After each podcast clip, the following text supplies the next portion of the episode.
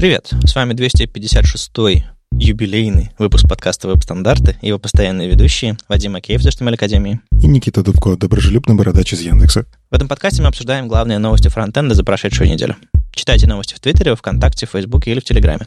Если вам нравится, что мы делаем, поддержите нас на Патреоне. Все ссылки в описании. Сегодня у нас в гостях Глеб Воронцов, Иван Недзевицкий из ВКонтакте. Ребята, привет и расскажите о себе немножко. Привет, я Глеб Воронцов из э, ВКонтакте. Я руковожу платформой э, разработки мини-приложений. Хочу сегодня побольше рассказать про это в легендарном подкасте, с которого я начинал свой путь в веб-разработке. Ой-ой. Иван? Привет, я Иван. Я старший разработчик в команде создания мини-приложений. Мы делаем мини-приложения на платформе, которую делает Глеб. Такие маленькие приложение. Да-да-да. Руководитель, разработчик. Э, вы думаете, откуда тут такие мини-апы взялись? Э, вы помните, у нас э, где-то там в предыдущих выпусках говорили об этом, и, кажется, ребята стригерились, потому что мы то ли ерунды наговорили, то ли, в принципе, им есть что добавить. Так что мы сегодня еще об этом поговорим. А так, у нас новости недели, статьи, всякие интересные штуки, и где-то во второй половине мы, собственно, поговорим про мини-апы. Так что поехали к событиям сначала. Тут Максим Сальников сообщил, что такому явлению, как PWA или прогрессивное приложение, уже исполнилось 5 лет. Уже 5 лет с нами эта штука. А, и будет дискуссия, наш прогрессивный кружок, как он назвал, а, Полина Гуртовая, а, Алексей Родионов, Андрей Липатцев, Даниил Матвеев и, собственно, сам Максим соберутся 20 ноября вечерком по московскому времени и обсудят при поддержке Google Russia что вообще в каком состоянии находится прогрессивное приложение, как у них дела и что дальше. Есть хэштег PWA 5 лет, а, по которому можно задавать вопросы, которые ребята обсудят во время этого лайва. Так что подключайтесь, интересно. Максим далеко не случайный человек в этом в PWA сообществе. Я думаю, вы можете даже его знать хорошо. Конференция Юмани Day пройдет он, онлайн 28 ноября. Юмани — это Яндекс Деньги, артист более известный как Принц, или как там, как там говорили. И ребята, собственно, сделали ребрендинг и, видимо, решили рассказать, что, типа, мы все еще существуем, вот наши задачи, вот наши технологии и все остальное. Там есть два трека, 10 направлений, 19 докладов, но что важно знать вам? Там есть три доклада по фронтенду, и вы их можете найти в программе. Вот, собственно, что, э, ради чего мы тут э, анонсируем. На первом треке днем три доклада по фронтенду подряд. Самое сложное — это найти эту программу в интернете, потому что там сразу русские символы и английские, и оно не гуглится. Я пробовал. Да, Юмани это, конечно... Я однажды Брюсу Лоусону объяснял, что почему русские соединили буквы I и O и называют их Ю. Было сложно. Так это I.O. А, нав- наверное. Айомани? Айомани. Странно. Ладно, другой Яндекс, пока еще настоящий, или все еще настоящий? После другой, самый что ни на есть Яндекс. Тот самый Яндекс. Да, сам, сложно у вас там с этими Яндексами. Один Ю, другой Я. Так, короче, есть такая конференция Ятокс. Что-то напоминает. Был, такой, был какой-то другой токс. В общем, э, есть конференция, которая пройдет 5 декабря. Это будет марафон от Владивостока до Калининграда, то есть на целый день и онлайн. В общем, смотрите, расписание большое. Там, опять же, куча потоков, куча докладов, вообще все обо всем. Но если вы внимательно покопаетесь, вы сможете найти только 4 доклада по фронтенду. Во втором стриме вам еще нужно вкладочку переключить и найти, где это. Удачи, смотрите, подключайтесь. Понятное дело, если у вас интересы шире, чем просто фронтенд, вам будет что нарыть. А если только фронтенд, ну вот там есть э, секция блок докладов, э, там интро Сергея Бережного. Парочка докладов уже анонсирована, и парочка пока уточняется. Меня позвали поговорить на этом лайве про онлайн-сообщество, так что, возможно, вы увидите меня на первом стриме в дискуссии про IT-сообщество где-то с утра. Так что подключайтесь, если вам интересно поболтать про сообщество тоже. Chrome Dev Summit — большая конференция гугловская, где стопроцентный фронтенд и вообще никаких сомнений. А более тематически подходящее нам, конечно, мероприятие пройдет 9-10 декабря, мы об этом уже рассказывали. Так что нового? Нового то, что они рассказали про программу, и программа у них ого-го. А, ну, то есть прям все, чем они богаты и рады. Все будет на целых два дня, много докладов, воркшопы и так далее, и так далее. На воркшопы нужно записываться, попробуйте запросить приглашение, а сама программа примерно такая. Первый день говорят про Web Vitals, практически нон-стоп, а второй день говорят про все остальное, э, довольно, довольно интересно. Обязательно подключайтесь, все будет онлайн, бесплатно, открыто, без регистрации и смс. А вообще, ну, все, все, чем занимается Google, Chrome, все относительно веба а, важно. И про перформанс, и про будущее, и про PWA, и про сервис-воркеры, и про все-все-все-все-все. Так что, ну, я думаю, пропускать нельзя. Если вам хватает английского для того, чтобы подобные вещи слушать, обязательно подключайтесь. Ну и по следам этого Chrome Dev Summit, так же как по следам Google I/O, пройдет Chrome Dev Summit Extended. Это такое мероприятие, когда локальные сообщества собираются и обсуждают по итогам э, Dev Summit что-то, какие-то какие подробности на, для, ну, собственно, на, например, в нашем случае на русском языке. И меня тоже позвали поучаствовать в этом, так что мы расскажем подробнее, когда будет известна дата этого Extended мероприятия, и тоже будет лайв, э, онлайн, мы обсудим. Вот интересно, после Extended будет Extended Extended версия, которая будет обсуждать, как вы обсуждали Chrome Dev Summit. А ты попробуй организовать. Extended Pro XL. Да-да-да. Deluxe++. Ладно, это все с событиями, а, много чего. Я добавлял в календарь все, о чем мы сейчас сказали. Помогайте мне, приходите, добавляйте сами в календарь. Яндекс, э, ЮMoney, все остальные, come on, помогайте. Ну и всякие митапы и все остальное, если тоже происходит, а, не забывайте. Погнали к новостям. Ну, раз уж начали говорить про Chrome, давайте продолжим. Chrome 88, канареечный, который желтенько-оранжевеньковый, вышла статья, которая рассказывает, что там нового в DevTools появится. Мне, кстати, нравится, что они ну, все чаще и чаще делают такие статьи для разработчиков. Не просто фичи, что появятся в браузере, а вот прям как вам разрабатывать, использовать эти фичи. Ну, эта штука такая, она давняя, но вот подробные такие обзоры. Короче, молодцы. Что из такого, что важно, DevTools начнут стартовать на 37% быстрее. Ну, то есть ты жмешь кнопку «Инспектировать» и не успеваешь даже подумать о том, что заварить кофе, надо сходить. Ну, проценты — это такая вещь, которая, ну, такая относительная, мы же знаем, да? То есть тут пишется, что они раньше стартовали 6,9 э, секунд, а сейчас стартует 5 секунд. Но 5 секунд — это все равно дофига. Ну, ладно, будем ждать дальнейших улучшений. А как же вот эта воспринимаемая скорость, вот это вот все? Ну, на самом деле там должно быть 3 секунды, по-моему, по всяким исследованиям. Ну, видишь, стремятся. Ну, пусть скелетон показывает, что я могу сказать. Интересно, откуда они цифры взяли? Это медианы или персентиль какой-то? Ну, потому что что-то тяжело представить, на самом деле, что DevTools стартует порядка 5 секунд. Не, я думаю, скорее всего, они говорят про то, что когда вы открыли DevTools, что там все готово, допустим, к отладке JS. Ну, то есть, как бы говоря, есть JS, например,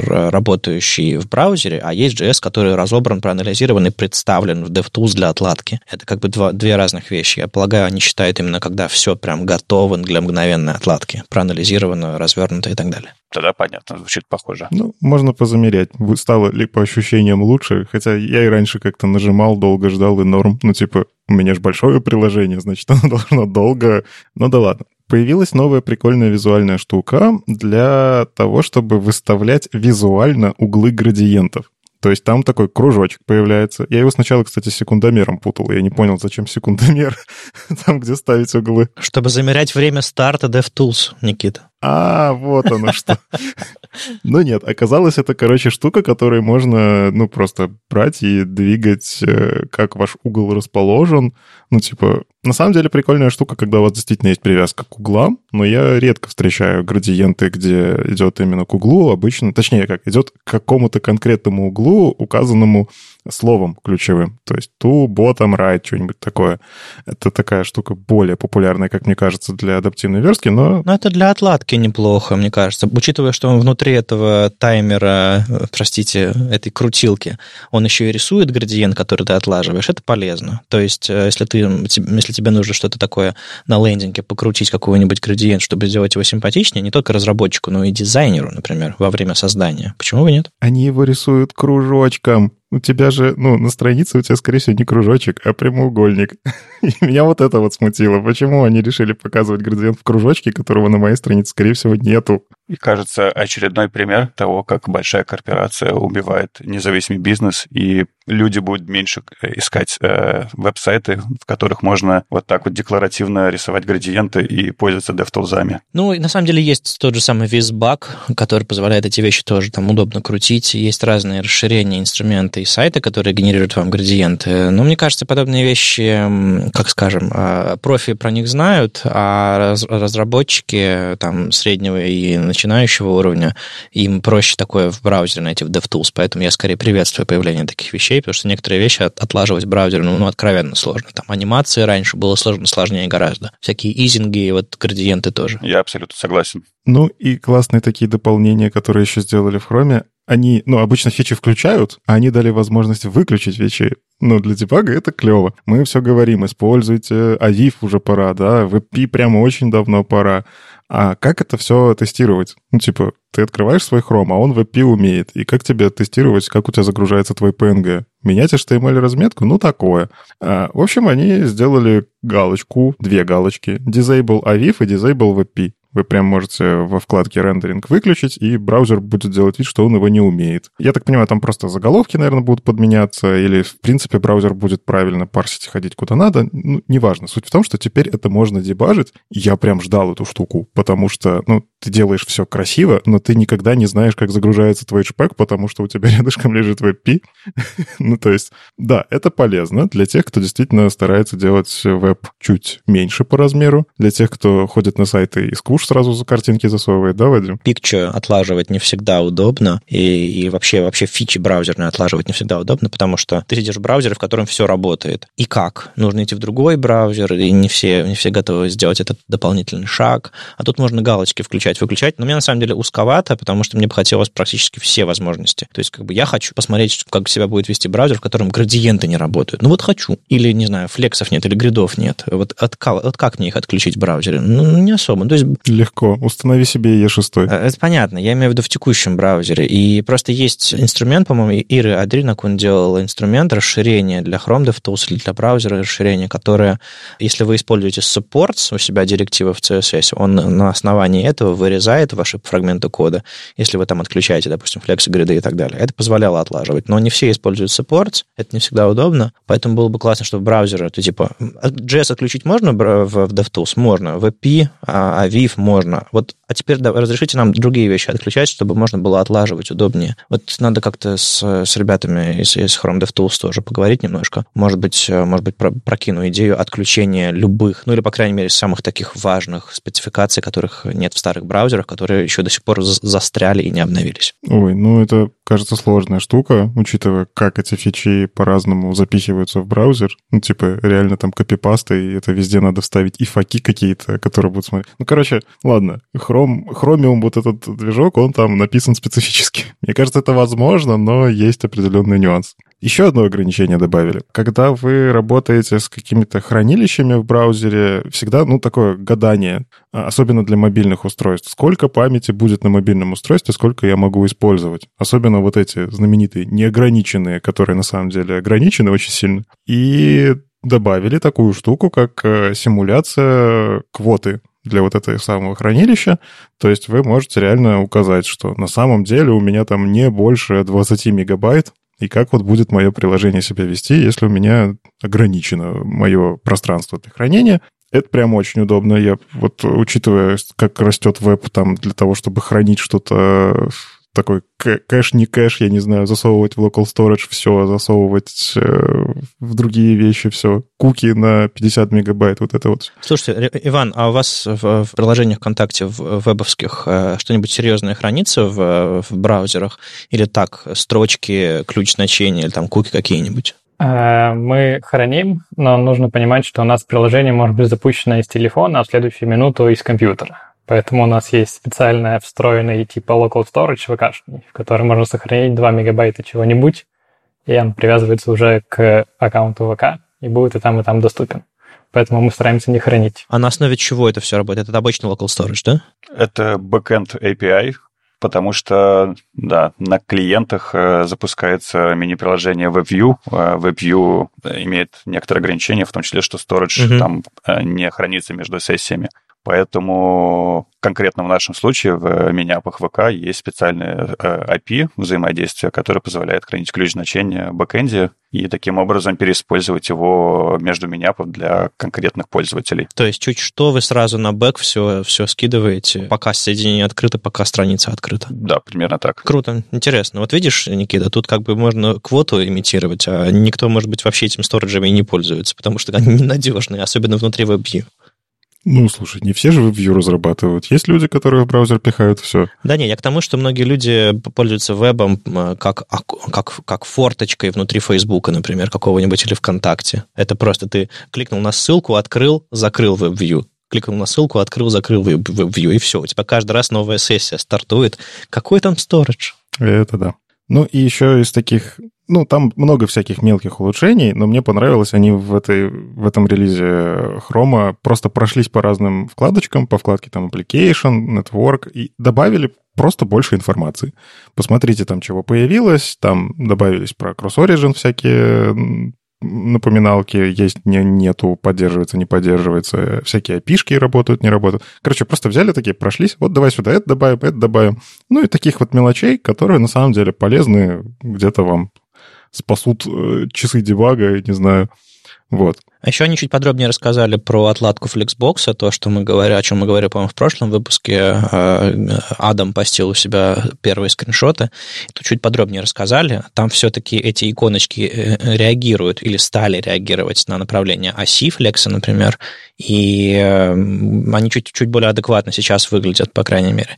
Еще они дали ссылку на документ, дизайн-документ, в котором они, собственно, проектировали, обсуждали, как это должно работать и выглядеть. Я бы еще хотел отметить вкладку Performance, где они явно добавили те самые Web Vitals, которые они будут обсуждать на Chrome Dev Summit активно. И для меня достаточно важное обновление, потому что уделяю в последнее время много внимания именно перформансу мини-приложений и вообще ну, так у нас э, мини-приложение работает на веб-технологиях, то все это очень напрямую связано с скоростью запуска мини-приложений. И, к сожалению, до сих пор еще существует достаточно много разработчиков, компаний, которые э, разрабатывают свои веб-сервисы и недостаточно внимания уделяют даже простым э, оптимизациям изображений. Хочется, чтобы про это кричали из каждого утюга, про то, что, уважаемые разработчики, следите за тем, как качественно работает ваше приложение, проверяйте эти метрики, заглядывайте в Lighthouse и заглядывайте на вкладку Performance, чтобы посмотреть, как быстро а, отрисовывается ваше приложение.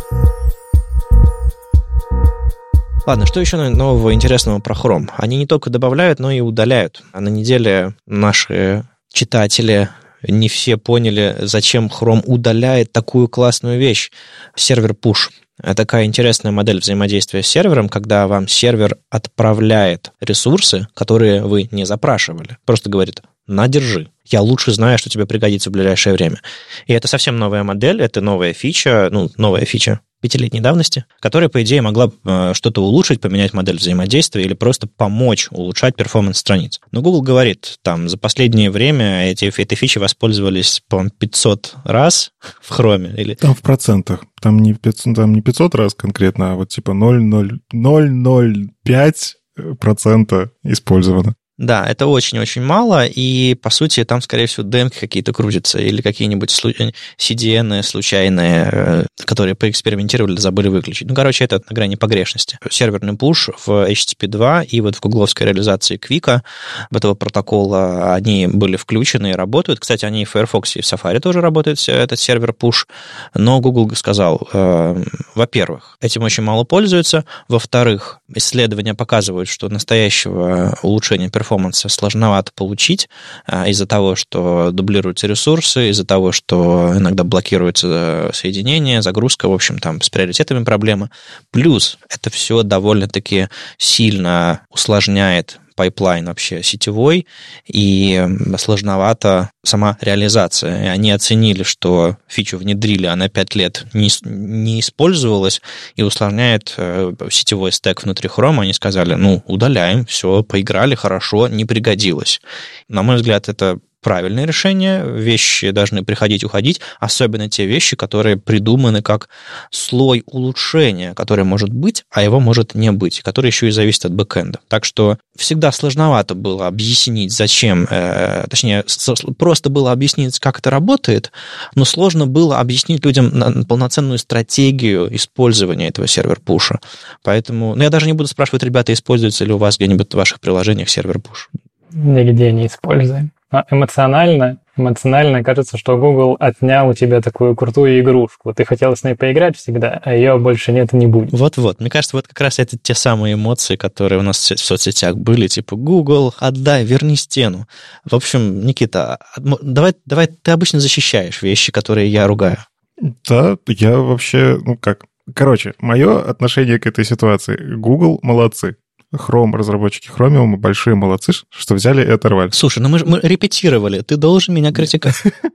Просто э, я, я понимаю, как им, им, наверное, тоже было больно. Это знаешь, вот когда пишешь фичу какую-нибудь, там, полгода ты ее реализуешь, считаешь, что она перевернет рынок, она все, вот прям, ты потратил кучу, ты уже любишь эту фичу. Каждый символ — это такое вот родное что-то. А потом такой понимаешь, что она не взлетела, и вот в этот момент нужно принимать решение. Оставлять ее потому, что я, я, же, я же силы потратил. Или взять, оторвать и сделать новое что-то более крутое. Я верю, что они не просто так это сделают, делают. У них точно есть планы, как двигать HTTP 3, тот же самый. Они активно участвуют в разработке э, следующего поколения, скажем так. Скорее всего, они хотят оторвать эту штуку для того, чтобы сделать круто там. Возможно, там что-то конфликтующее с их новыми идеями. У них же там и наука в том числе используется в этом во всем. И где-то что-то не сочетается. Поэтому они большие молодцы, что взяли это, сделали. Самое прикольное, вот в интернетах, когда бурление такое небольшое было, там типа, блин, что они наделали? И человека спрашивают, а ты использовал? Нет, но а если бы, а я мог бы это использовать? Ну, то есть, да, действительно, отобрали то, что я мог бы когда-нибудь использовать, но ты же не пользовался, чего гревать-то? Я на днях сел э, и начал распродавать вещи, которые у меня в шкафу валялись. В общем, Google примерно тем же самым занимается. То есть ты думаешь, они отдадут это Firefox или что? Не, ну это, это, это рефакторинг, это попытка разобрать шкаф, это попытка улучшить то, что уже есть, и выбросить ненужное. Это на самом деле хорошо. Я думаю, у каждого есть история, когда он выбрасывал код, который э, написан с любовью, но не используется.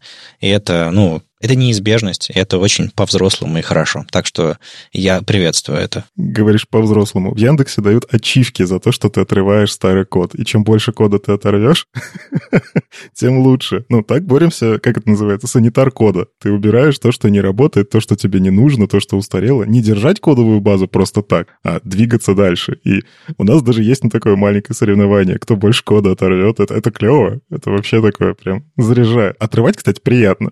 Ты удаляешь, так у тебя pull request минус 20 тысяч строк, это же обалденно. Но это же большая ответственность. Ну, как сказать. Зато меньше кода, меньше ошибок в нем. Все, по-моему, правильно. Вообще тоже согласен, что это очень взрослый ход от Гугла, и даже интересно стало, а, насколько они покрывают метриками все э, вот эти э, функции браузера, насколько они все смотрят их использование и готовы ли они еще что-то отрывать. Или это единичный такой случай? Ну, на самом деле, то, что связано с совместимостью обратной веба, они уже как бы, они, к счастью, в этом месте тоже взрослые, но взрослые по-другому. Они понимают, что веб ломать нельзя. Есть куча сайтов, которые сделаны и просто существуют их никто не разрабатывает. Максимум там WordPress обновляют, и то в лучшем случае, а чаще нет.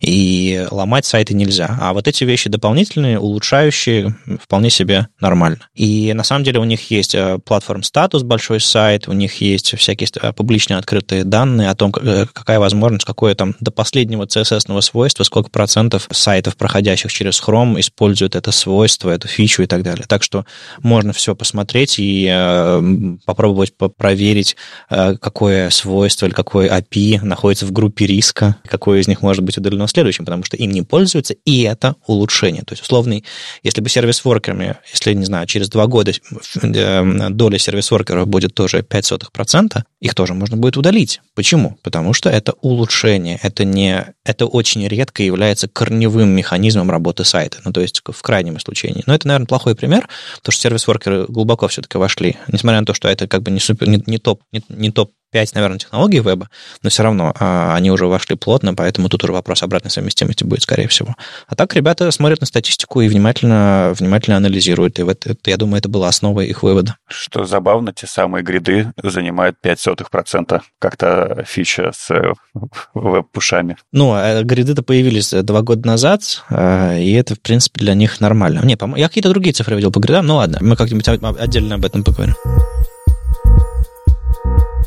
На неделе также была большая презентация Apple, в которой они рассказали... Подождите, о чем я буду рассказывать? Я вам что, про, про, про, про новые MacBook буду рассказывать или что? Или новую операционную систему Big Sur? Нет, это все не фронтенд. Дело в том, что Apple переходит на новую архитектуру аппаратную, они будут использовать собственные процессоры. То есть раньше у них э, все работало на Intel и продолжит работать на Intel еще ближайшие пару лет, но они показали новую технику, которая работает на архитектуре ARM, ARM, э, как вам приятнее говорить, и выпустили уже первые цифровые устройства. В чем вообще прикол? Прикол в том, что э, эта аппаратная платформа, процессор, может быть несовместимой с текущим софтом. То есть они специально делают так, чтобы у них были эмуляторы, специально делают, чтобы все работало, просто работало, но некоторые сложности все еще есть. У них есть Rosetta, автоматически транслирующий код, написанный для ARM в Intel, и там, ну, в общем, делающие слои совместимости. У них есть возможность написать универсальные бинарники, которые работают и в одной архитектуре, и в другой. В общем, по идее, все приложения должны заработать, а те, которые перепишут специально или исключительно для ARM, ну, в общем, тоже будут совместимы. Но по факту не так. И есть хороший репозиторий, называется Does It ARM. А его Сэм Карлтон э, собрал и поддерживает, насколько я понимаю, актуально. И там написано, что, допустим, приложение Atom не работает вообще. Вот просто не работает. Некоторые приложения прекрасно работают с эмулятором, некоторые уже переписали и так далее, и так далее. В общем, можно проследить какие приложения, и там фокус э, больше на разработческий инструмент, но там есть еще и видео, продуктивность, там всякие медиа. А что касается вот ваших интересов, там есть всякие веб-штормы, пайчармы, Python, VS-коды и все остальное. И в целом картина хорошая, разработчики переписывают, у них был доступ к ARM-ным макам где-то с лета. Ну, к самым топовым разработчикам могли себе заказать Mac Mini с новой архитектурой. А сейчас вот э, буквально на днях они начали продавать эти новые, новые железки, и нужно будет, конечно, внимательно посмотреть, а на что. Если вы собираетесь покупать новые MacBook Air и MacBook Pro, будьте осторожны, потому что совместимость софта, совместимость вашего окружения – это важно. Ну и плюс, если вы вдруг каким-то образом разрабатываете нативные приложения, вам тоже обязательно на это нужно будет посмотреть, каким-то боком ваша компания этим занимается. А, и больше всего мне понравился твит Алекса Рассела, что типа после перехода на платформу ARM только одни приложения без проблем продолжили работать, веб-приложения. Прекрасно. Меня пугает, что там в этом списке есть прям такие жизненно важные штуки. Но там Python не работает, типа, на ARM-архитектуре. И, типа, ну, это большой рынок вообще разработки в том числе. То есть разработчики на Python, они не могут обновиться пока что. Ну, то есть там есть информация про то, что вроде какие-то беты собираются по то, чтобы это начало работать. И понятно, будет идти работа. Но страшно, как так? И фото, фотошоп. Фотошоп не работает. Это же тоже страшно. Ну, фотошоп в начале года, да, они обещали новую версию, но нода, нода пока еще не работает. То есть там есть 15-й ноде вроде бы как э, есть патчи, уже работают в 15-й ноде, и для 14-го LTS, который вот совсем недавно стал LTS, а вроде бы как они забэкпортят эти, эти изменения, и LTS можно будет пользоваться там, пока в 16-й LTS полностью совместимо не выйдет. Ну, короче, кажется, текущий LTS получит все эти обновления, и можно будет, допустим, там, не знаю, зимой или весной пользоваться новыми, новой платформой с, нодой, с новой нодой. Ну, короче, тут еще как бы обновление Big Sur вышло, маковская новая операционная система, там, и, и там еще нужно проверить совместимость. Э, в общем, новые анонсы каждый год, и ты такой думаешь, господи, мое окружение полетит вообще или не полетит? Я видел, что есть какие-то сложности э, у самого хрома. По-моему, канарейка работает. Да-да-да. То есть э, просто хром, бета работает, а стабильный нет. В общем, там даже, сам, даже сами, сами браузеры, ну, понятное дело, Safari нормально работает, Firefox в процессе, Chrome тоже в процессе, так что да, вопрос. Меня еще смущает, запустятся ли все наши инструменты разработки на новых процессорах, потому что э, бывает, что там внезапно встречаются бинарники. Например, в центре есть бинарник Node.js, И еще, наверное, есть сколько-то, про которых я не знаю. Но их точно нужно будет пересобирать, и слава... Точнее, скажем так, я не могу сказать, что, слава богу, они пересобираются при установке из э, Node Modules каждый раз, потому что меня это бесит, и постоянно приходится пересобирать их. А это удлиняет ну, какой-нибудь NPM install свеженький. Но, тем не менее, они реально пересобираются. Поэтому под новую архитектуру, если нода правильно, правильно все сделает, то проблем быть не должно но, скорее всего, придется... То есть, если, если вы восстановите бэкап со старого Intel Mac на новый ARM, вам точно нужно будет сделать rm -rf Node Modules и NPM install сделать, потому что, ну, как бы там бинарники пересобрать нужно будет. Это да, но еще есть всякие разные оптимизаторы картинок, Image Magic. Не будет ли с ним проблем, успеют ли его переписать? А вопросов много. Ну, скажем так, я очень надеюсь на то, что этот слой э, автоматической совместимости от Apple будет улучшаться и не застрянет в текущем состоянии, потому что в текущем состоянии, как мы видим, некоторый софт просто не работает. Будет эпично, если какой-нибудь Apple сорт, сорт, Apple софт не заработает, не знаю, Safari отвалится в день перехода. Или Xcode. Да-да-да. Ну, нет, ребята, они э, себе-то они соломки подстелили еще в прошлом году, а это вот сейчас сторонним разработчикам будет весело. Хотя, глядя на этот список зеленых галочек, понимаю, что вроде бы все должно быть в порядке.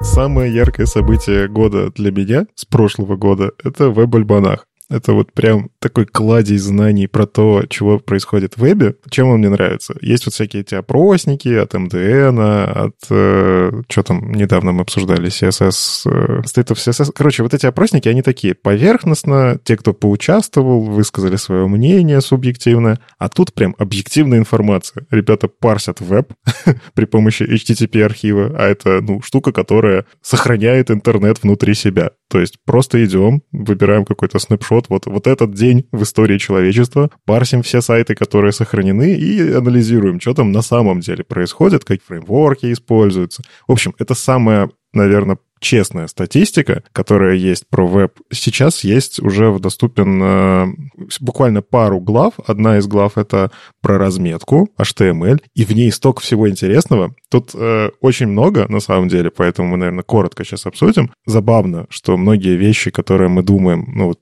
для меня так было, что вот я думал, что HTML5 уже пишут вот все, а нет. 86% сайтов используют HTML DuckType, а остальные все еще там X, XHTML, HTML 4.0.1, вот это вот все. Ну, это тот самый архивный веб, который однажды был написан 10 лет назад, и, в общем, никуда не делся с тех пор. Ну и э, мне нравится смотреть это все в динамике. Теперь у них появилась статистика за 2019 год. И, например, э, люди стали использовать чуть чуть меньше э, HTML-элементов. Непонятно почему. Причем, ну, там на разных перцентилях по-разному, но один HTML-элемент за год успели забыть. В прошлом году 31 элемент использовался, в этом году почему-то 30.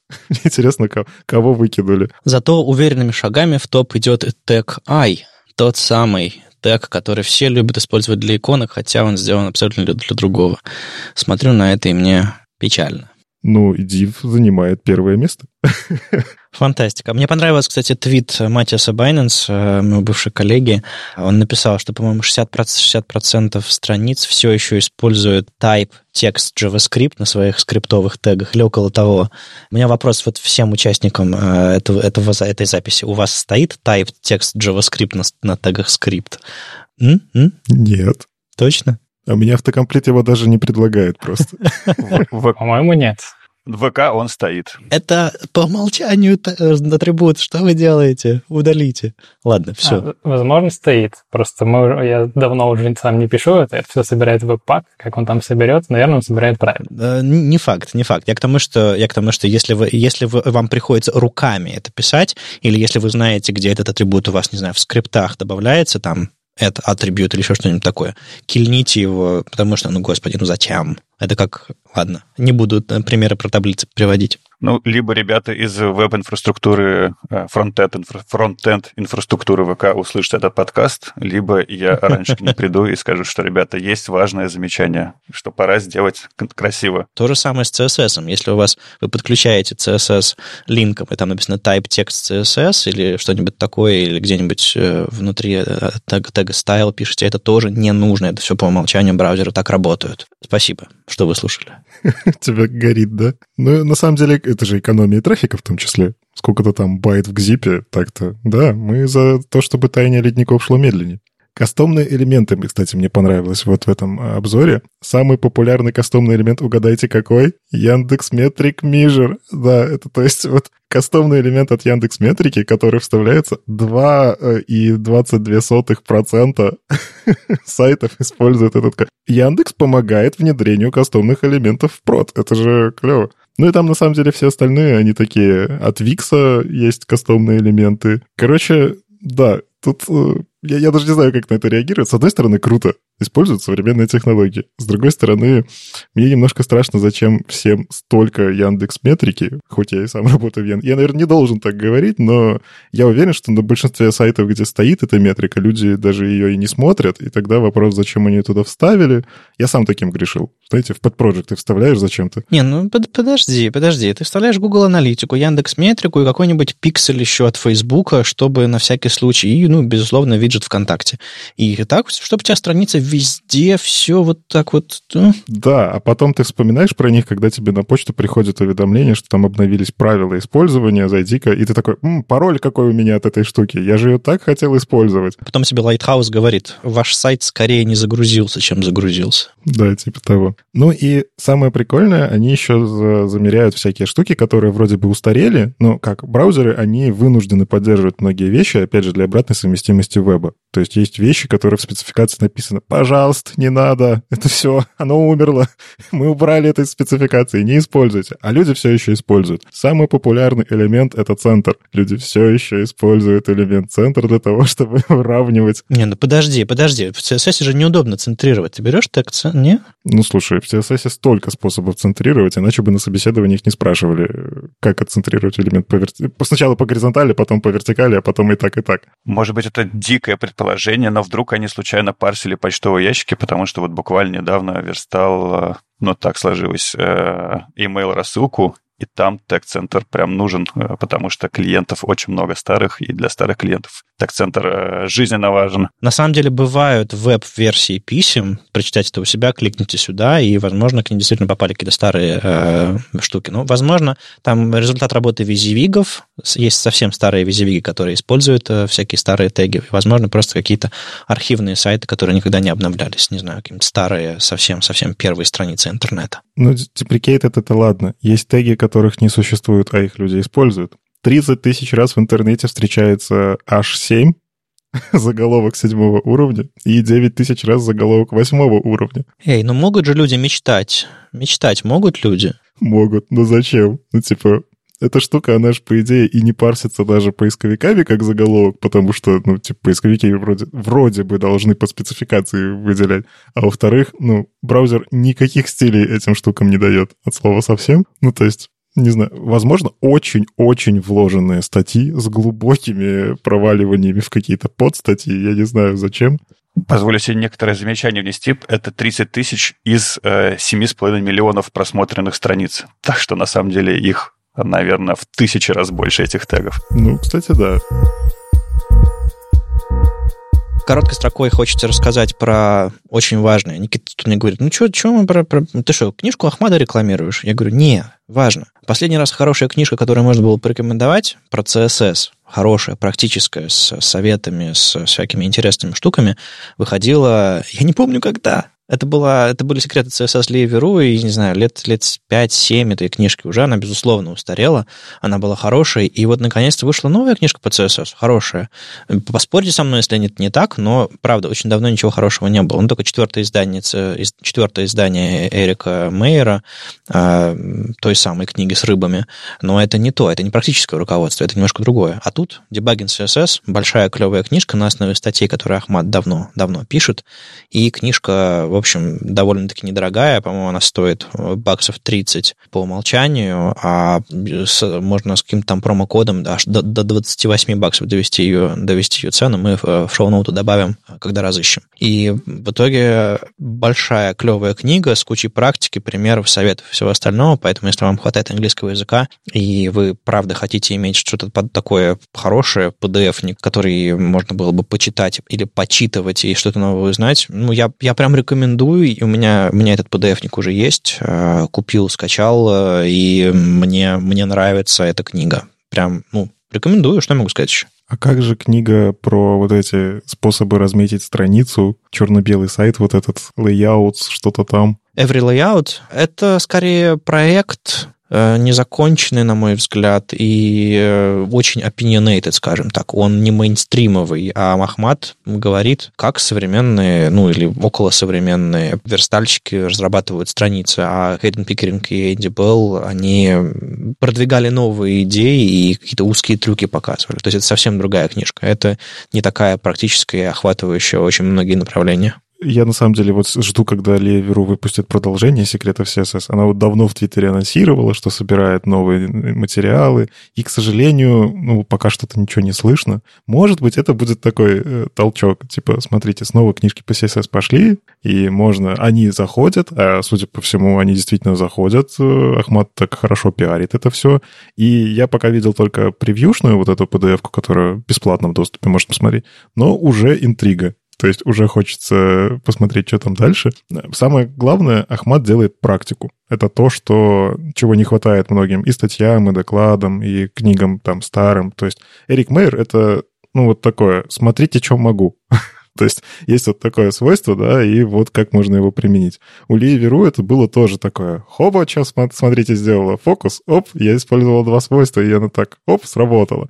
Там практическая ценность, она была, она была, ты узнавал новые вещи про CSS, но редко применимые, скажем так. А здесь прям вот, смотрите, у вас есть задача сделать там двухколоночное, сверху у вас там флексами хотите навигацию, вот, смотрите, как это делается, да? Смотрите, как дебажить. Книжка называется «Дебагинг CSS». как дебажить CSS. У нас много кто вообще умеет дебажить CSS. JavaScript, там точки останова, уже научились вставлять где угодно, консоль логами, алертами, как только не умеет. А CSS, ну, это, это действительно задача. А, в общем, я тоже рекомендую. Я ее, наверное, все-таки на днях куплю и посмотрю, просто чтобы, не знаю, может, даже не буду читать ее целиком, но сказать спасибо Ахмаду за то, что он делает, хотя бы вот таким способом, оно того стоит. Да, я тоже посмотрел превью, и книга, мало того, что очень приятно сверстана, действительно дает какие-то классные best practice, э, вот, примеры из жизни. Потому что дебагинг, конечно, звучит больше как кликбейт название, то есть мне больше показалось, что это книга про лучшие практики того, как делать, как не забывать, э, а, не знаю, сделать флекс-раб для того, чтобы не было горизонтального скролла. Но действительно, книга очень классная. И, кстати, он сказал, что типа, фу, книжку написал, можно снова продолжать писать статьи, у меня есть новая статья с кучей видео, картинок и так далее. Он не собирается останавливаться, это очень приятно. Давайте его поблагодарим за это. Купим его книжку. Ну и, к слову, про верстку. Вечная тема всех верстальщиков, вообще всех разработчиков интерфейсов. Вот у нас есть кирпич макета. Извините, что я так неуважительно называю его. Кирпич потому что, ну, на самом деле он такой ригидный, я бы сказал. А есть э, непосредственная реализация, и насколько они должны быть похожи. И вот в HTML Академии, где я работаю и преподаю, э, пишу курс, э, у нас всегда было такое понятие, как Pixel Perfect. Я думаю, в вашей работе тоже, возможно, оно есть. Это когда вы берете макет, накладываете полупрозрачный на вашу верстку и сравниваете, сравниваете и на самом деле мы очень-очень хотим отказаться от этого принципа, потому что он а, нереалистичный, он не, ничему хорошему не учит на самом деле, и а, в реальности в итоге не соблюдается. То есть он работает только в течение 15 секунд, пока вы сравниваете. Сразу после этого текст меняется, браузер меняется, ресайзится, масштаб меняется, платформа меняется, шрифты не подгружаются, и все, ваш Pixel Perfect вылетает в окно, а вы потратите на него кучу времени. Есть один человек, который со мной согласен, Джош Камю, он написал классную статью про то, что это все мечты, это все не работает в реальном времени, и он хотел хорошие сравнения, а, там показывает главную страницу Амазона, типа Chrome Windows и Safari macOS. Ну, ну все пляшет, все плывет и так далее. И можно потратить кучу времени на то, чтобы привести все отступы, подключить там 8 нормалайзов и, и, и ходить с линейкой и делать компенсацию каждому, каждой буковке, чтобы она вставала именно, именно так, как, так, как на макете. Вы потратите кучу времени на, на вот эту вот э, погоню за каждым пикселем, и забудете сделать, не знаю, удобную навигацию с клавиатуры, быструю загрузку сайта, адекватное масштабирование шрифтов, нормальную работу в режиме высокой контрастности, и в итоге у вас сайт будет похожим, но плохим. И это, конечно, прям вот большой повод для эмоциональных таких всплесков для меня. Каждый раз, когда я вижу, что люди гоняются за этим Pixel Perfect, показываю, что на их сайте огромное количество проблем, которые они не решили, а они занимаются какой-то абсолютно ерундой. Это я один такой нервный, или вы примерно так же относитесь к Pixel Perfect, ребят? Примерно так же. Мы уже ну, практически никогда не, гнали, не гнались за этой историей. Мы в основном э, сравнивали, так же, как он в статье сравнивает. Я часто проверял скриншотилкой, скриншотилкой на маке, ты можешь зажать, и она будет тебе показывать, сколько у тебя пикселей от одной границы до другой. Я эту штуку всегда использовал, потому что доверять там скетчам и фигмам э, не всегда получается из-за разного рендера шрифтов, всякого такого. А, даже если не говорить про границы между текстом и блоками какими-то, потому что у текста есть естественные характеристики, которые делают его геометрически не совсем приближенным. Чем, чем больше размер шрифта, тем больше вот эти все дополнительные границы вокруг текста вырастают. Ну, так работают шрифты, текст и так далее. Ну, во-первых, есть спека, про которую мы говорили несколько месяцев назад. А, Leading Trim, по-моему, она называется. Или, господи, как же она, я уже забыл, как это свойство называется, потому что она пока нигде не поддерживается. Есть только спека. Там будет возможность сделать так, чтобы отступы считались не от верхней и нижней границы, которые встроены в шрифты, а от непосредственной базовой линии шрифта и верхней линии, где заканчиваются прописные буквы. И э, когда-нибудь э, ситуация сильно нам наладится. Но прямо сейчас с текстом вот такие сложности есть. Но есть еще другие проблемы, там, не знаю, марджины по умолчанию вокруг элементов форм, разные отступы, разные размеры, разный рендеринг шрифтов, и это абсолютно нереально. Ну, то есть мы какой-то фигней абсолютно занимаемся. Мне кажется, нам нужно заниматься тем, чтобы интерфейсы были хорошие, а не то, чтобы они были похожи на, на макет, потому что макет — это не идеальная версия сайта, макет — это набросок, идея того, как это должно выглядеть. Так а разве мы виноваты? Ну, чаще всего Pixel Perfect требуют странные заказчики. Ну, то есть я уже очень редко встречаю разработчиков, которые, да, я хочу делать Pixel Perfect. Ну, это неестественно для организма человеческого хотеть страдать. Скорее всего, это какой-нибудь на фриланс э, заказ ты берешь, и тебе, как, как заказчик, который мало понимает про веб, будет проверять, что все ок. Он где-то купил шаблон, он считает, что раз он заплатил за этот шаблон деньги, значит, должно быть все как там, потому что дизайнер все придумал правильно. И потом приходит разработчик, его единственный критерий, чтобы все было ок, да, это сделать так, как вот там. И я, к сожалению, я реально видел, как, короче, с линейкой рядом с экраном, линейкой измеряют э, заказчики, что все должно быть правильно. И правки к макету идут у тебя на один миллиметр, не пиксели, у тебя на миллиметр выше текст, чем надо. Это очень вырожденный случай, слава богу, но даже такое до сих пор живо, и кажется, тут надо как-то, я не знаю, работать с этими самыми заказчиками или еще что. Это такая нерешимая немножко задача. Ребята, а как у вас э, в ВК принимают дизайны, дизайнеры, или кто там принимает эти дизайны? Они как-то с линейками по экранам ходят, или есть какой-то более формальный процесс? Ну, я от своего хорошего знакомого разработчика слышал, что к ним поступал прям документ, э, напечатанный с подписью, круглой печатью, где вот как раз были вот эти миллиметры указаны, каким элементом дизайна, скриншотом, где вот надо двигать. Но это скорее в разделе дичь. Слушай, я понимаю, я понимаю, э, есть спека по, по допуску детали, чтобы одна деталь вошла в другую, но... Ну... Ко мне никто не приходил с Pixel Perfect, там, наверное, никогда. Но вот такой линейный подход я иногда применяю для неопытных разработчиков, потому что они там могут сказать, о, у меня тут отступ слева 20, справа 20, значит, все по центру ровно а фактически это неровно из-за того, что там какая-нибудь иконка, картинка, глиф, и, в общем, визуально неровно. И ты показываешь ему с линейкой, и вот, у тебя тут неровно. Ну, то есть оптическая компенсация скорее, чем... Да, оптическая компенсация, она вот такая бывает. И вот касательно Pixel Perfect, мне, например, сложно сформулировать э, для нового человека, как ему сказать, типа, ты сверстай ровно. То есть не нужно играться за Pixel Perfect, Просто, чтобы было ровно. А ровно это как? Это какое-то абстрактное понятие. Но есть еще другая проблема, что иногда э, тебе натурально, как дизайнеру, например, нужно, чтобы слева было 20 пикселей, а справа 23. Ну вот нужно, потому что это решает какую-то задачу. Или 25. А верстальщик такой смотрит, говорит, слева 20, справа 20, поехали, дальше мне так проще в коде будет написать. А вот как с этим справляться, непонятно. Вроде бы этот Pixel Perfect, но вроде бы это задача такая. Вот тут как бы кроме коммуникации, кажется, средств нет. То есть, типа, ты подходишь и говоришь, типа, а здесь точно вот такое вот дребезжание должно быть? Дизайнер говорит, да, я предусмотрел, вот у меня документ на эту тему. В целом, я вообще согласен с тем, что сказали, что когда верстается, должны быть какие-то допуски, ну, потому что вот эти отклонения, как э, если смотреть статью про Pixel Perfect и там тоглом переключать интерфейс с, в Safari Chrome мозам, вот эти видны скачки интерфейса, э, кажется, это неизбежно, и ну, это просто вот допуск именно веб-технологии.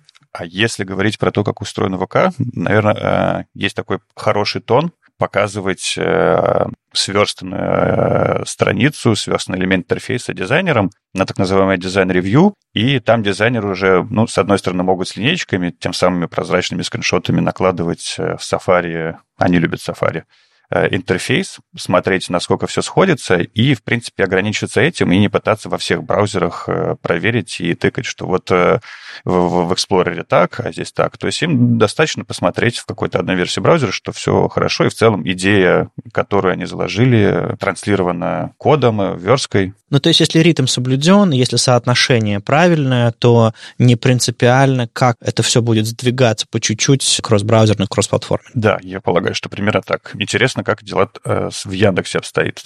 Ну, мы уже обсуждали это как раз с, наш, с дизайнером из Яндекса, с Надей, э, в одном из прошлых выпусков. На самом деле, мне кажется, есть два таких пути, которые очень хороши для современной разработки. Первый — это все-таки работать по макету ну, не знаю, типа в фигме что-то брать, да, уважительно относиться к работе дизайнера. То есть часто бывает другая крайность. Типа разработчик такой, да нет, дизайнер ничего не понимает, он там что-то там сделал, у него вот если эти 23 пикселя, он просто дурачок какой-то. И ты просто делаешь, ну как, делаешь, как ты считаешь правильным. Ты же самый умный разработчик на свете. А в итоге, ну, типа, ты сделал не совсем правильно. У меня подход такой, что я всегда смотрю фигму макет и стараюсь не то чтобы пиксель перфект, но если там есть какой-то отступ, и он не кратный 10, условно, да, или еще чему-то, я могу, во-первых, спросить, прикиньте, разговаривать ртом — это эффективно. А во-вторых, ну, типа, я сначала сделаю ту штуку, которую сделал дизайнер, я, наверное, реализую какую-то задачу, которую он в этот дизайн положил. А второе, я полностью согласен с Глебом, это дизайн-ревью. То есть придет дизайнер и посмотрит, насколько ты выполнил то, что он хотел привнести. У меня просто вот буквально недавно случай был, я сверстал там, как-то так зачеркивание текста сверстал. Э, я смотрю какой-то элемент, у нас такого никогда не было, думаю, ну ладно, я же этот CSS-программист, а я там сделал там косинусы даже подключил немножечко, чтобы это высчитывался правильный угол наклона этой штуки, там правильный box shadow подобрал. И дизайнер мне сказал спасибо, потому что он такой, оу, а я даже не знал, что это можно так сверстать. Теперь буду знать, что это возможно.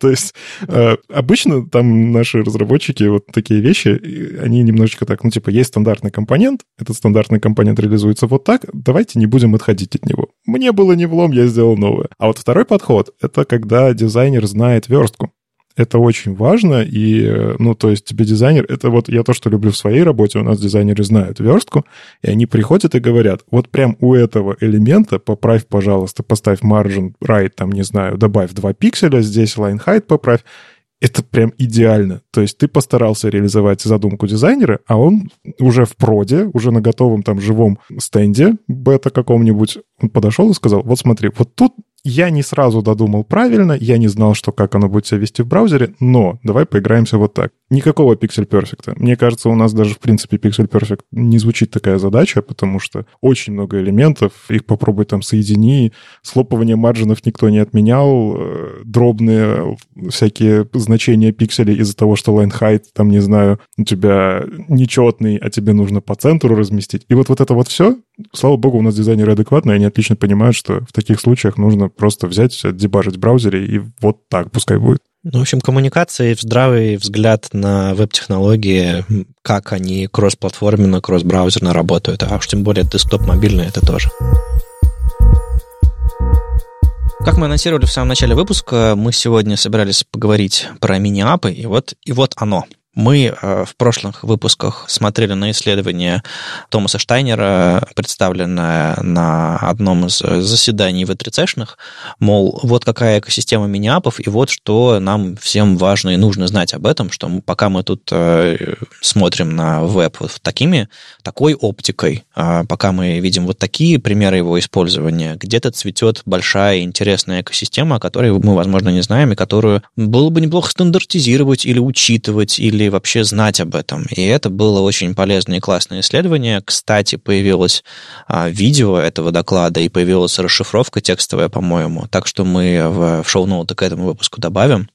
А Вообще у нас сегодня тут с вами два человека, которые, собственно, эти мини-апы делают, и мне бы хотелось понять э, примерно, как у вас это работает, потому что э, мини-апами называют очень много разных вещей, и, или, или суперапами. И э, мне бы хотелось понять, как это устроено именно на платформе ВКонтакте с точки зрения вообще общего вида.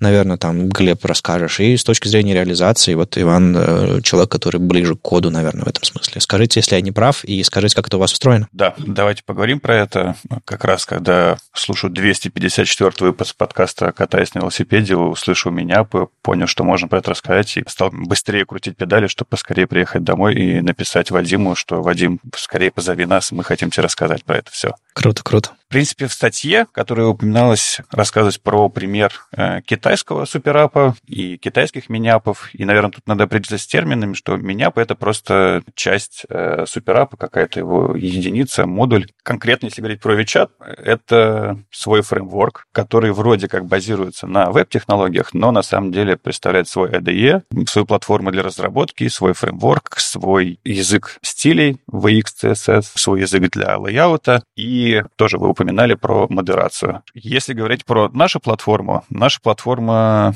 базируется на обычных веб-технологиях. То есть, э, грубо говоря, миниапы — это обычные веб-сервисы, которые на мобильных клиентах запускаются в WebView браузере.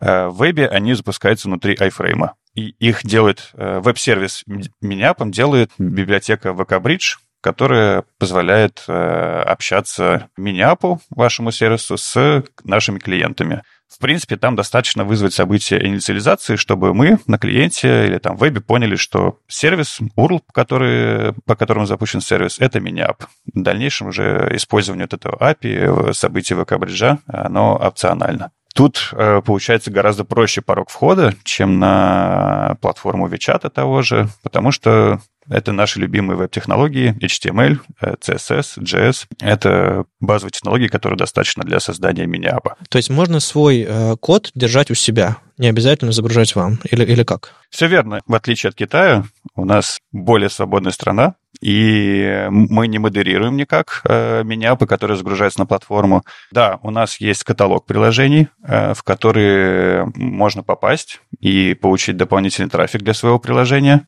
Здесь есть модерация, но там скорее модерация на качество приложения. То есть если у вас уже какой-то создан сервис, которым вы желаете поделиться с людьми, из админки э, управления приложением вы отправляете заявку на попадание в каталог, проходите модерацию, ну, там проверяется, что у вас адекватный контент. Э, далее тестируется достаточно большим количеством тестировщиков на нагрузку, на качество приложения. Даются какие-то полезные советы по оптимизации UI и UX, так что так у нас есть свои гайдлайны. И если все хорошо, приложение попадает в каталог, получает дополнительный источник трафика. Но это не обязательно. Ну, то есть, если его нет в каталоге, каталоге, оно все еще, допустим, на странице какого-нибудь там, не знаю, сообщества или на странице чьей-то личной или какого-нибудь там, не знаю, бизнеса, оно все равно доступно, его можно туда подключить другими способами. Ну, в смысле, тем же самым способом, просто без фичеринга. Да, и именно так. Есть много примеров приложений, которые по своей тематике несколько спорные, не готовы для того, чтобы попасть в каталог, но они вполне успешны, становятся, вполне успешными, популярными. Э, разработчики их не бросают, развивают. В принципе, каталог — это не единственная точка входа. То есть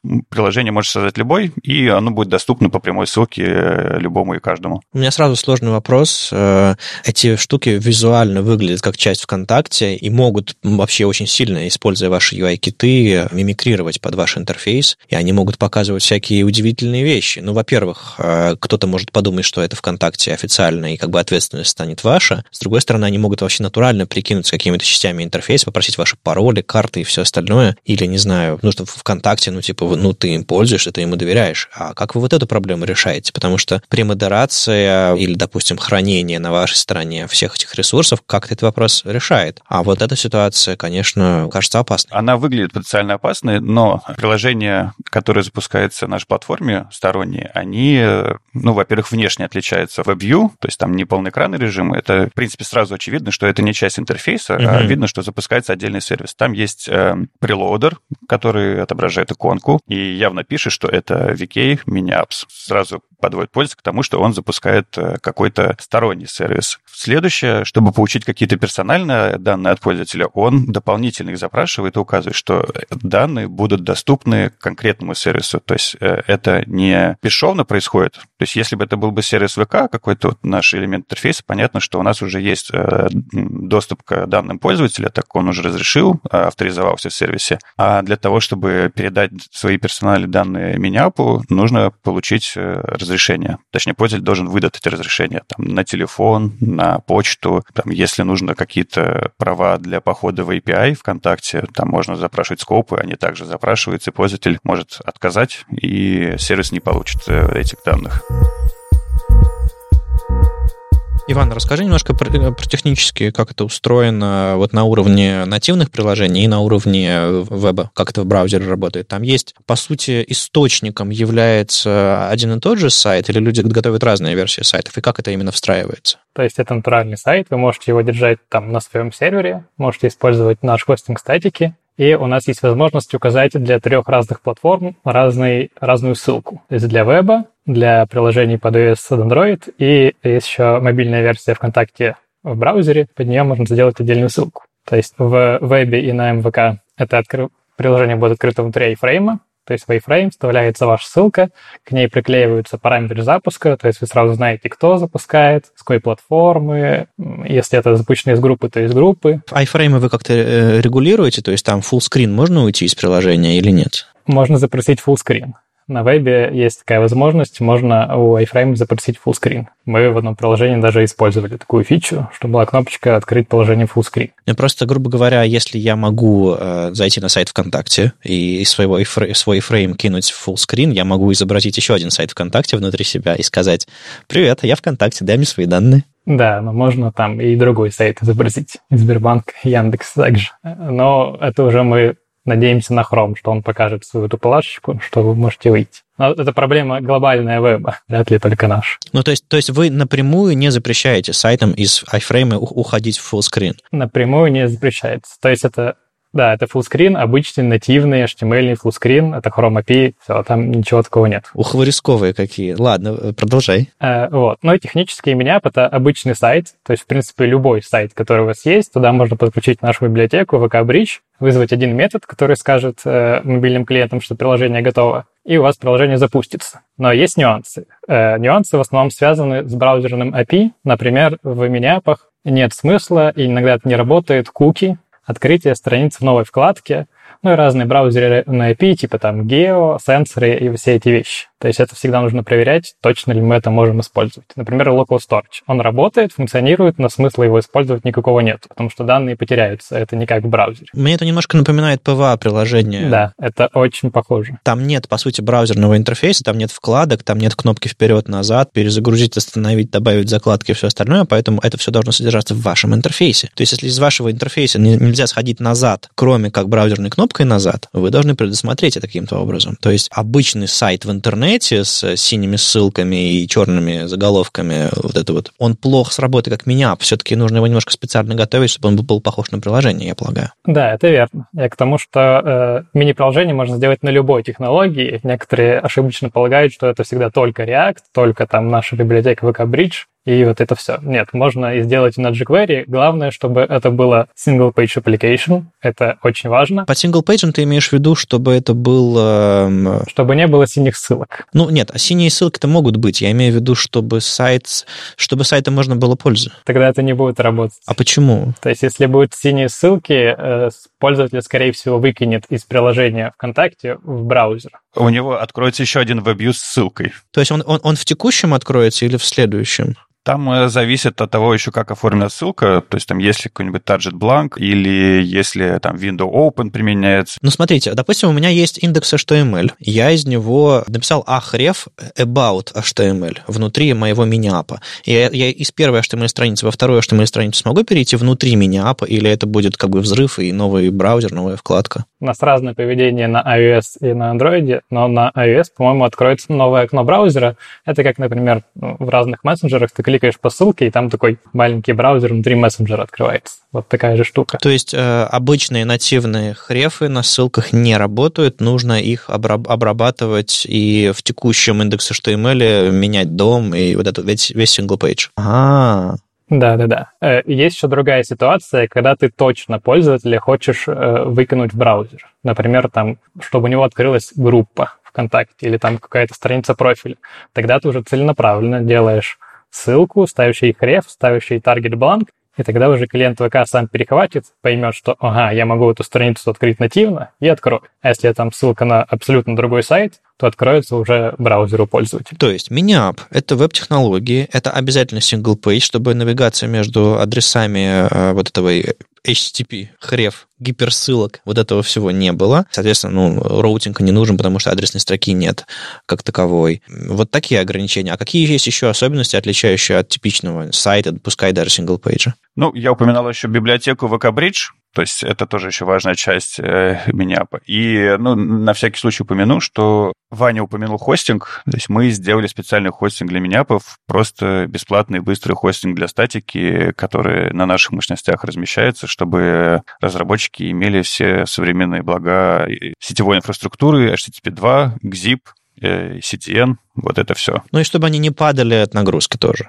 Именно, да. То есть, чтобы э, у нас есть кейсы, когда приложение независимых разработчиков там за пару дней набирает аудиторию в, там, в 6 миллионов пользователей суточную. Не, не все сходу могут позволить себе какой-нибудь э, Digital Ocean с такой возможностью поддерживать такую нагрузку, поэтому просто дали возможность заливать к нам. Но это не условие, это фича. Это опция, да, если хотите, пожалуйста. Круто, круто. А как э, насчет доступа к э, всяким аппаратным возможностям, которые э, недоступны обычным сайтам? Вот я слышал, что китайская экосистема миниапов предлагает какой-то, опять же, bridge нативный, который дает возможность э, получать доступ там, к geolocation на уровне системы, а не, а не geolocation API, например, браузерный. Ну, мы да, чуть моложе платформы, чем э, WeChat, и мы пока стремимся покрыть такое же количество аппаратных возможностей э, мобильных клиентов, потому что у WeChat прям уже все, что э, возможно, покрыто у них и NFC, и uh-huh.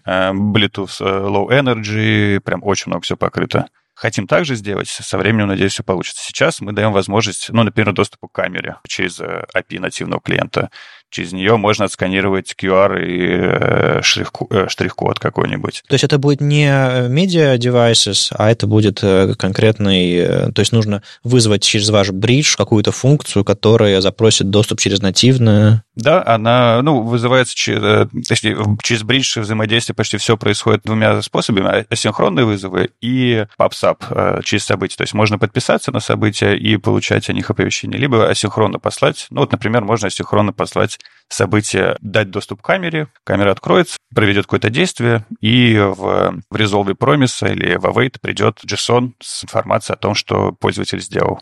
Там, что, что получилось из того, что он там запустил камеру или отсканировал штрих-код.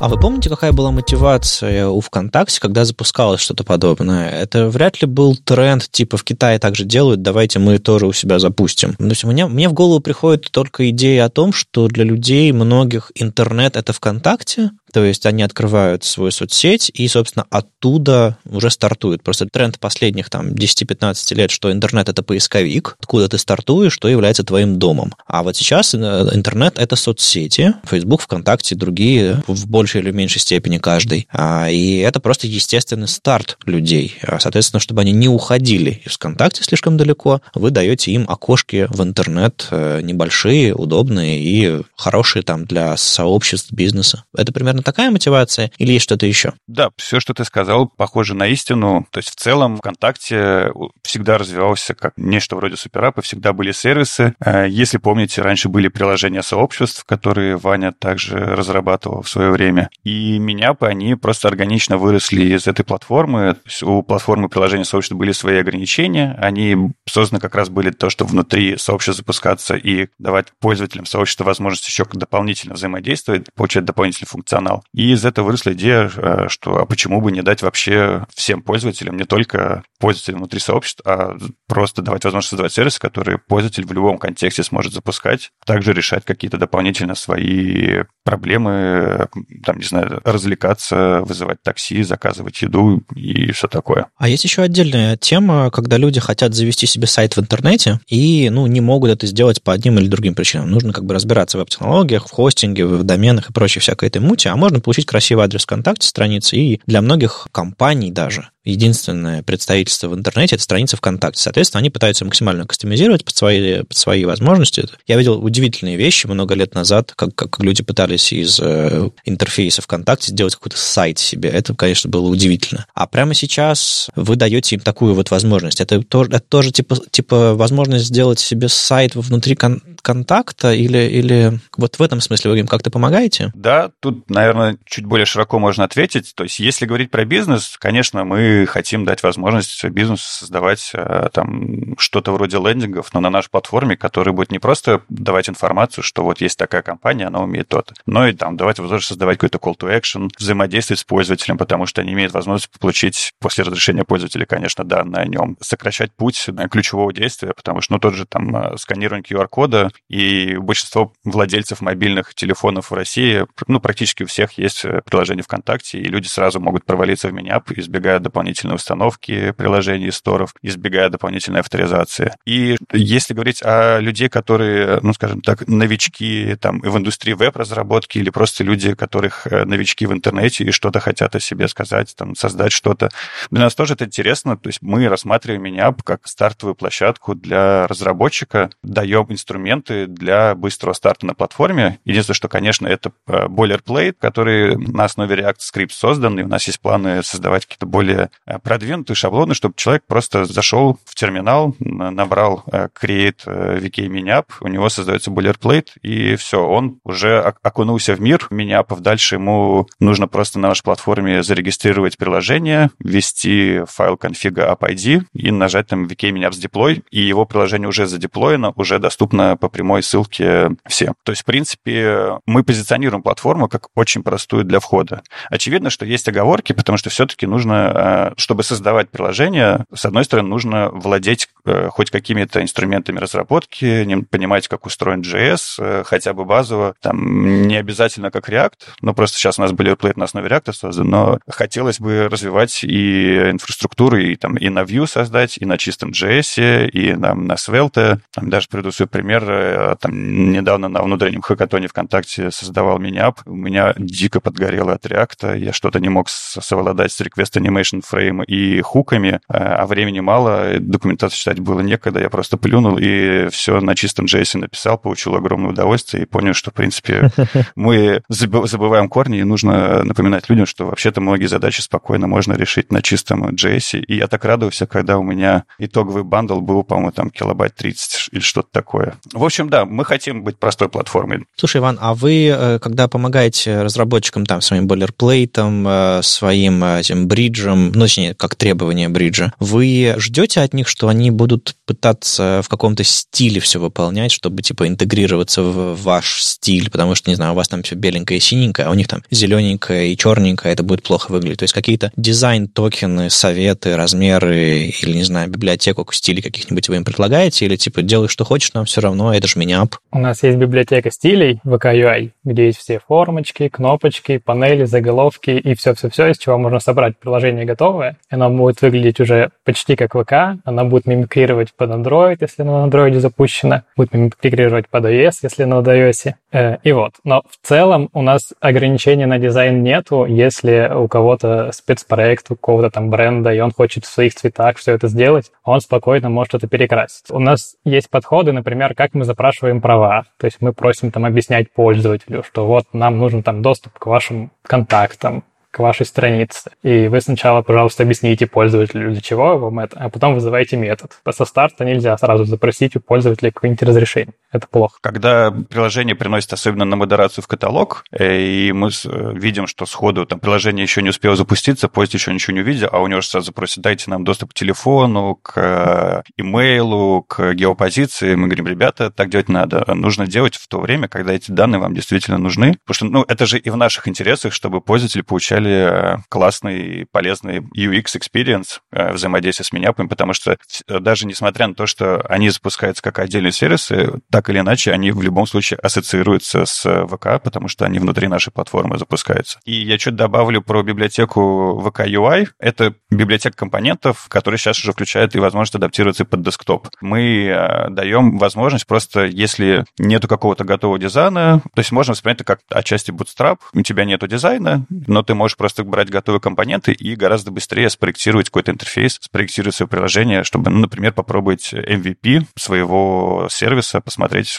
как он работает, а в дальнейшем UI и дизайн может быть совершенно любым.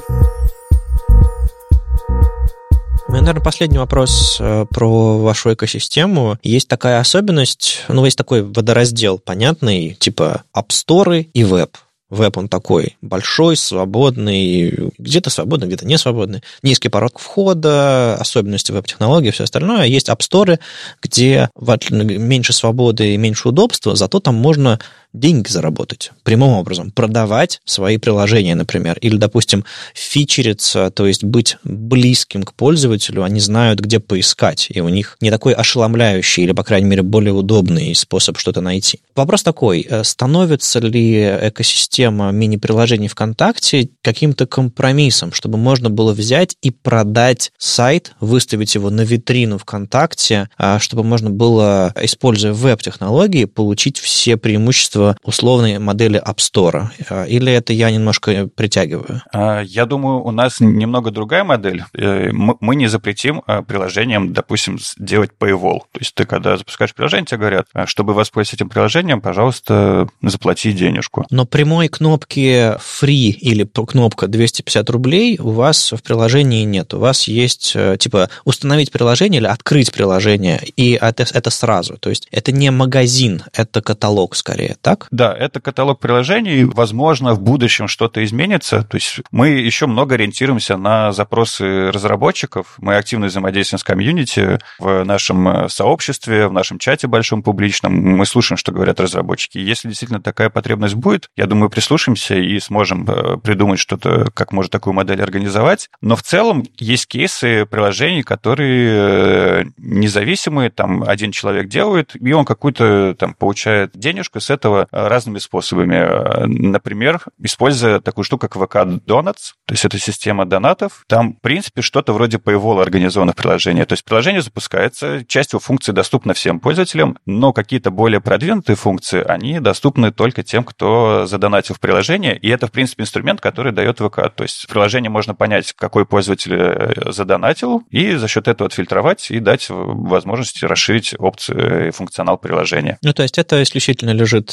в руках разработчиков, и вы не провоцируете развитие вот в эту сторону пока? Пока, ну, потому что действительно нет такого запроса. В меня можно встроить рекламу, она встраивается достаточно легко, там буквально в три строки. Это ваша сеть, ваша API? Да, это сеть ВК, да, наша API, реклама встраивается и сразу показывается, типа как в сторах, то есть на весь экран, прирол, и разработчик может какие-то деньги зарабатывать. Это у нас развито и работает уже. Да, то есть если говорить о монетизации приложений, у нас уже есть какие-то опции, но мы планируем развиваться, чтобы давать э, больше возможностей разработчикам э, применять монетизацию своих сервисов и получать выгоду от того, что они делают сервисы. Просто, мне кажется, нативные платформы, App Store, э, Android, э, iOS получили такой скачок э, и такой интерес со стороны разработчиков именно поэтому.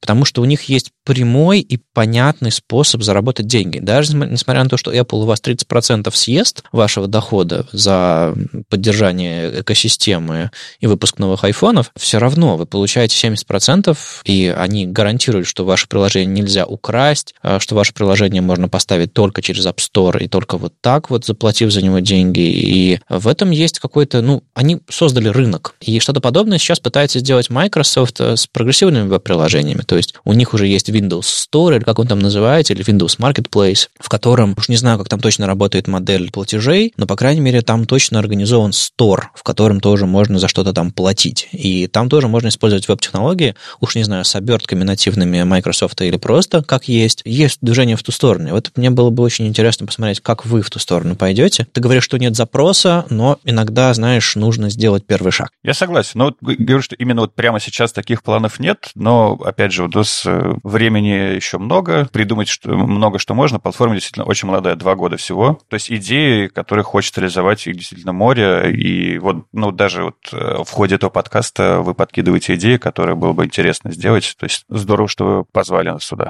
Да, это точно был взгляд со стороны. Я ни разу не, не видел ни одного мини-приложения ВКонтакте. Я очень мало знаю про эту платформу, и вот только начинаю туда погружаться. Интересно. С вами был 256 выпуск подкаста «Веб-стандарты», его постоянные ведущие. Я, Вадим Макеев из HTML Академии. И Никита Дубко, доброжелюбный бородач из Яндекса. Сегодня у нас в гостях были ребята из ВКонтакте, Глеб Воронцов и Иван Недзвецкий. А, спасибо, что пришли. А, было очень интересно. Спасибо и вам. А, ребята, приходите к нам на платформу, создавать классные сервисы. Очень вас ждем. Узнавайте про них. Спасибо, что позвали. Попробуйте создать свой мини-ап. Это несложно. Окей, хорошо. Слушайте нас в любом приложении для подкастов, на YouTube, ВКонтакте. И не забывайте ставить оценки и писать отзывы. Это действительно помогает нам продолжать. Нет, правда. Оставьте отзыв, расскажите, что вы о нас думаете, и поставьте какую-нибудь звездочку. Лучше 5. Если вам нравится, что мы делаем, у вас есть еще другой способ нас поддержать. Patreon. Все ссылки будут в описании. Услышимся на следующей неделе. Пока. Пока.